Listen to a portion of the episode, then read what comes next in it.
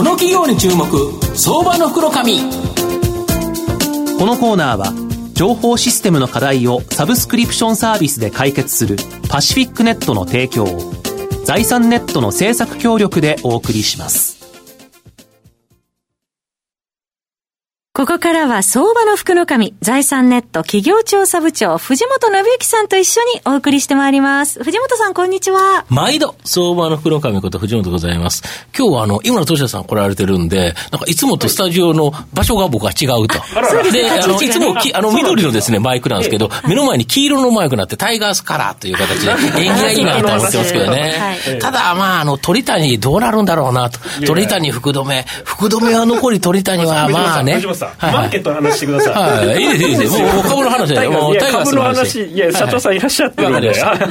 え今日はそのですね、まあ、黄色のマイクロ前で気持ちよくですね、お話しさせていただければと思うんですが、え今日ご紹介するのが、証券コード9889、東証一部上場、JBCC ホールディングス代表取締役社長の東上誠二さんにお越しいただいてます。東上社長、よろしくお願いします。よろしくお願いします。よろしくお願いします。JBCC ホールディングスは東証一部に上場してまして、現在株価1443円、1単位14万円ちょっとで買えるという形になります。東京都大田区蒲田にですね、本社があるシステム設計から開発、構築、運用までですね、IT インフラ構築を行う大手企業という形になります。前回の東京オリンピックの年にですね、創立され、50年以上の歴史のあるですね、まあ、新生 IT 企業ということなんですが、あの、東谷社長、システム関連企業の場合、大手システムインテグレーターの下請けやですね、まあ、特定の業種企業からですね、受注が多い企業、こういうのがですね、圧倒的に多いと思うんですけど、御社は、なんとこの50年超の歴史の中で、グループで2万社以上のですね、IT 活用を支援してきた実績、これ面白そうなんですが。藤本さん、ありがとうございます、はい、今ご紹介いただきましたように、今年の4月で創業55年を迎えることができましたし、はい。はい、私どもの大きな特徴は、全国の中堅規模、うん、中堅企業、中小企業のお客様に直接 IT をお届けするっていう、これを55年続けてまいりました。例えば、お客様の基幹になるような販売管理ですとか、受発注ですとか、在庫の仕組みを、その時の最新のテクノロジーを使ってお届けするということが、あ最大の特徴でございまして、えー、全国に、国内に52拠点、それから、まあ、日系企業のお客様が海外への進出を支援するために海外の4拠点、はい、そして社員数はまあ2100名ぐらいですね、うん、の社員数でカバーをしております。なるほど、で御社は時代の流れにです、ね、合わせて、その時々にお客様が必要とされる、まあ、製品、サービスを提供してきたそうなんですけど、現在、まあ、そして近い将来にです、ね、おいて、お客様にです、ね、御社が求める製品、サービスってどんなものがあるんですかね？えー、今ではですね、うん、コンピューターの使い方が随分変わってきましたので、でねえー、クラウド、そして AI、うん、えー、ソフトウェアのロボットの RPA、この適用していくっていうお客様からの引き合い案件は極めて多いんですね。なるほど。まあ、IT の業界の中で言いますと、そのコンピューターの使われても大きく変わってきましたので、そうですね、だから東京オリンピックの時のおっしゃる通りです。違いますよね。えー、前回の東京オリンピックに初めてオンラインシステムというのが適用適用されて、銀行のオンライン、そして企業あ、オリンピックで言いますと、その時のタイムがリアルタイムに出てくるっていうのは、初めて適用されたのがオリンピックで、東京オリンピックでしたから、そこから見ると、今は当たり前のように IT が使われ、身の回りにいろんなものがあるっていうのも、え驚くべき、でその時に合わせてずっと変わってきたからこそ、御社はあるということですよね。例えば、大きな変革で言いますと、インターネットの出現っていうのは大きなそうです、ね、出現で、ネットを中心とした企業っていっぱい出てきたわけなんですけれども、その頃は我々はお客様の基幹のシステムをインターネットを通じて提供していく、お客様のホームページを作り、そして18の仕組みをインターネット化していくっていう、まあ、そのような商売を、ビジネスを手がけてきたわけなんですけれども、今はクラウドを使って、ってお客様のシステムをどう効率化を上げようかとか、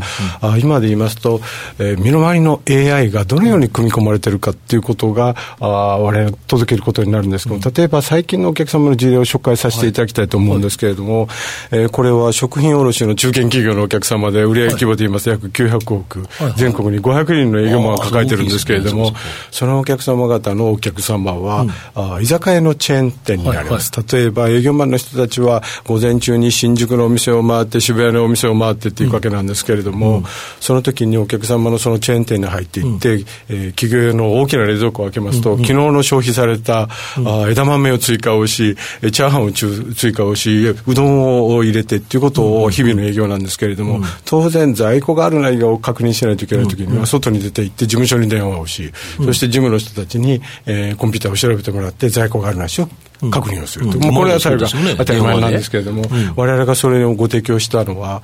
営業まで持っているスマホから、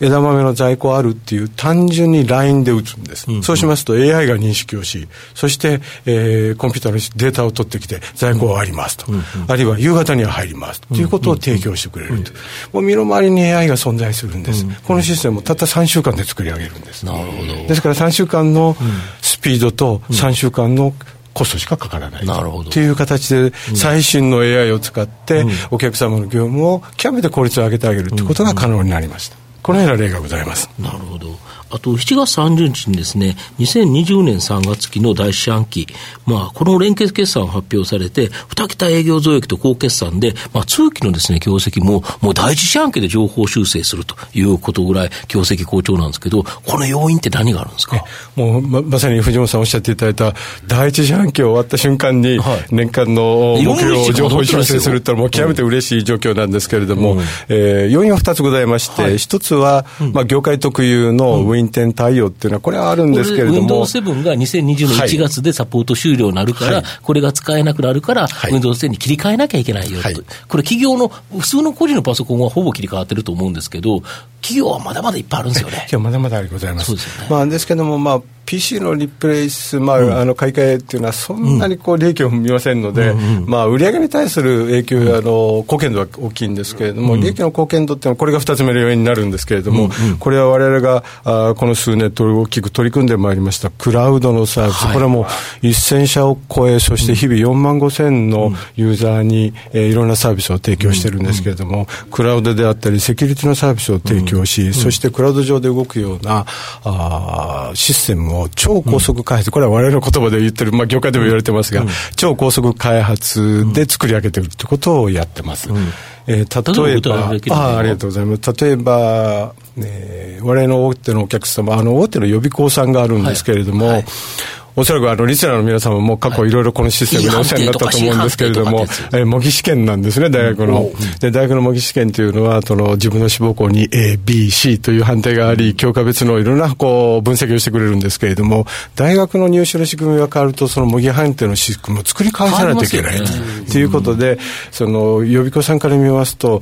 時間と体力をかけてそいつを更新しないといけないと。そういうことをどこかで止めたいということで、そのシステムを刷新したいっていうご依頼を受けて、うん、我々はその予備校さんと初めてお付き合いをしたんですけれども、これまで作ってきた会社さんが提示した期間よりの3分の1で、我々はご提案をし、そしてそのシステムを実現をいたしました。もうとってもこうびっくりされたんですけれども、まあ、その超高速開発を作り上げた要因は2つございまして、はい、えー、まあ、開発手法の違いっていうのは、これまでの違ったアジャイル開発、これはあの業界の中では言われている言葉なんですけども、我々は、あアジャイル開発に経験値を積んで、うん、えー、JPCC アジャイルっていう方法を確立をし、うん、そしてもう一つソフトウェアで GenNexus というソフトウェアがあるんですけどこれはあ Java のコードをこう自動生成するというソフトウェアなんですよ。この二つを組み合わせることによって超高速開発を作り上げたということなんです。まあ、そしてこれまで100社以上のお客様にこの方法で、えー、システムをご提供してきたっていう、まあ、その実績を